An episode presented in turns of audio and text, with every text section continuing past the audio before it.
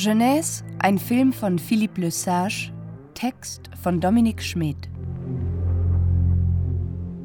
Jeunesse ist ein Film über die Geburt der Liebe in der Jugend und darüber, was diese mit uns zu machen imstande ist, sowie über eine Welt, die dafür gar nicht oder nur schlecht eingerichtet ist. Aus so krummen Holze, als woraus der Mensch gemacht ist, kann nichts ganz Gerades gezimmert werden, wusste schon Kant, und es ist in diesem Film bittersüß anzuschauen, wie zutreffend diese Aussage selbst in Bezug auf das ist, was im Allgemeinen als das Höchste gesehen wird, zu dem der Mensch in seiner Verkrümmtheit fähig ist. Wenn also die Struktur des Filmes etwas aus dem Lot geraten scheint, ist das eigentlich nur konsequent.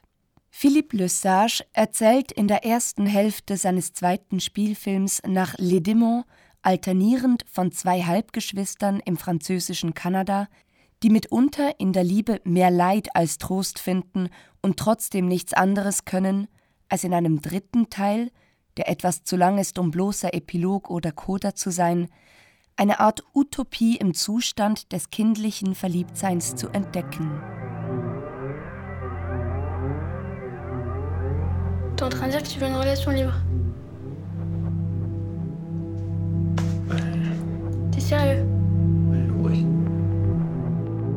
Die ungewohnte Struktur wurde bei seiner Uraufführung in Locarno von etlichen Kritikern als unausgewogen oder gar beliebig empfunden.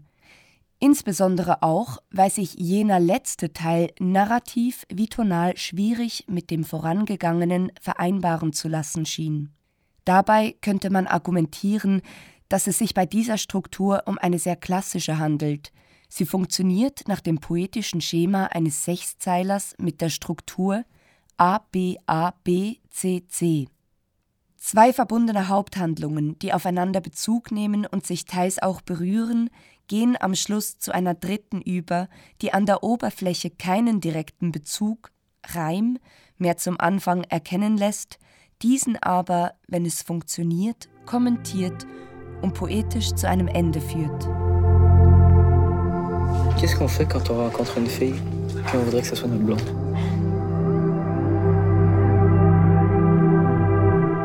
Es funktioniert nun vielleicht nicht ganz alles in Jeunesse, wie auch die Liebe nie wirklich richtig funktioniert, aber die Art und Weise, wie Le Sage seine Figuren zugeneigt ist, sich mit ihnen mitfreut und mit ihnen leidet, ohne zu verklären oder zu verkitschen, ist schon etwas Besonderes. Von der ersten Szene an entwickelt der Film eine mitreißende rhythmische Energie, die nicht nur durch den großzügigen und toll ausgewählten Musikeinsatz bedingt ist. In dieser ersten Szene also steht der von Theodore Bellerin gespielte Guillaume im Zentrum des Klassenzimmers auf dem Schulpult und stimmt einen quebecischen Trinkkanon an, während ihn seine Klassenkameraden enthusiastisch begleiten – Pour boire, il faut vendre le chapeau de ma blonde.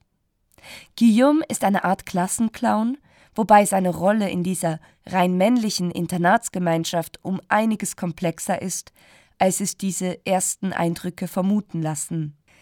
Er hält zwar den Angriffen des grenzwertig zynischen Geschichtslehrers Perrier stand, indem er diesen in Witz und verbaler Grausamkeit noch überbietet und ad absurdum führt, steht aber emotional auf solch unsicheren Füßen, dass seine possenhaften Manierismen im Verlauf des Filmes irgendwann ins Tragische kippen müssen. Qu'est-ce que tu fais, Bonnet? Je demande une feuille. Non, non, tu parles pendant un examen. Je parle pas pendant un examen, je demande une feuille pour pouvoir le faire, l'examen. Ah, c'était pas des mots que t'as dit? C'était pas des mots qui sortaient de ta bouche? Oui, mais c'était juste pour pouvoir avoir une feuille. Dehors.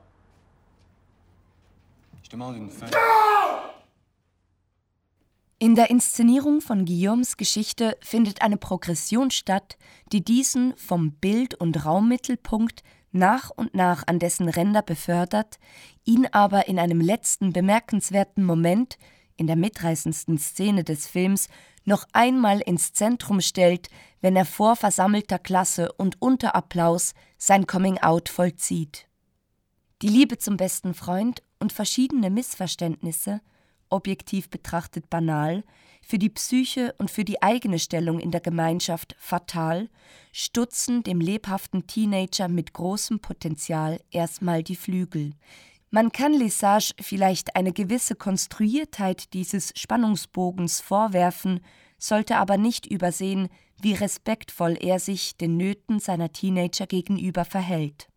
In einer unter vielen bemerkenswerten Plansequenzen etwa, in der sich Guillaume an einer Party verloren durch eine Gruppe von heterosexuellen Tanzbaren bewegt, ohne dass da jemand wäre, mit dem er diesen Moment teilen könnte, um dann schließlich den Raum auf der gegenüberliegenden Seite traurig wieder zu verlassen.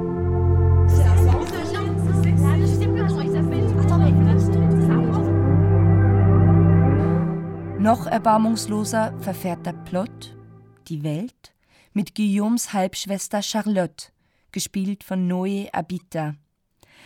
Zu Beginn des Films, in einer scheinbar glücklichen, zukunftsverheißenden Beziehung mit Maxime, äußert dieser eines Tages im rotschimmrigen Licht des Fotolabors etwas unbedacht den Gedanken, dass Jugendbeziehungen wie die ihre ja vielleicht nicht für die Ewigkeit gemacht seien und ob sie sich nicht vorstellen könnte, diese ein wenig zu öffnen.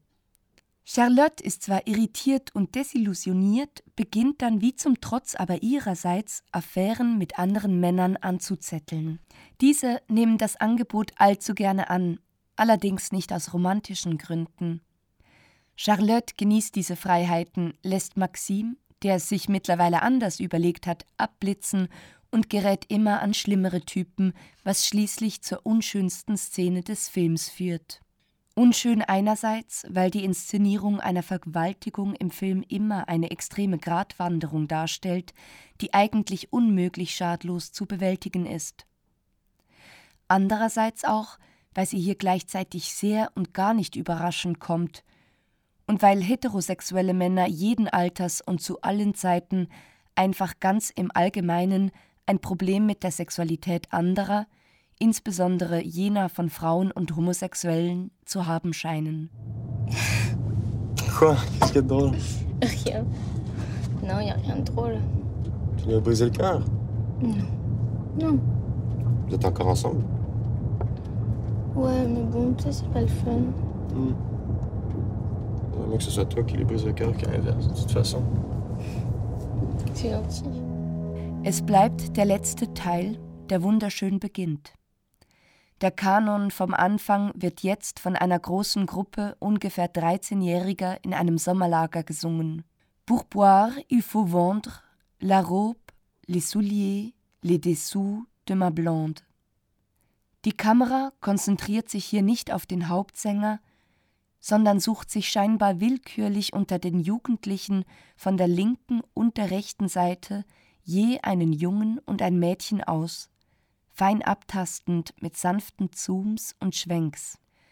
Es ist der schönste Moment des Filmes, als er alle Hoffnung, die die Liebe verspricht, wie auch deren Zufälligkeit in einer einzigen Einstellung zu fassen vermag, wobei sich beides natürlich wieder als Illusion entpuppt. Zufällig ist insofern nichts, als es sich bei dem Jungen um den etwas älteren Felix aus Les Démons handelt, dessen Geschichte hier weitererzählt wird. Und die Hoffnung stirbt am Schluss zwar nicht ganz, doch die junge Liebe wird von den Strukturen des Camps und den allzu gut gemeinten Ratschlägen der einzigen erwachsenen Vertrauensperson im Camp sozusagen im Keim erstickt. So muss man vielleicht die Aussage, dass Jeunesse von der Geburt der Liebe handelt, insofern anpassen, als er die Wehen, das Blut, den Schmutz und schließlich die unglaubliche Fragilität des neuen Wesens mit ins Bild nimmt, die Dinge also weder beschönigt noch schlecht macht und sich so zum Schluss zu einem Plädoyer für die Liebe und für die Jugend durchringt. Trotz allem. Bei Jeunesse handelt es sich immerhin auch fast um ein Homonym zu Jeunesse.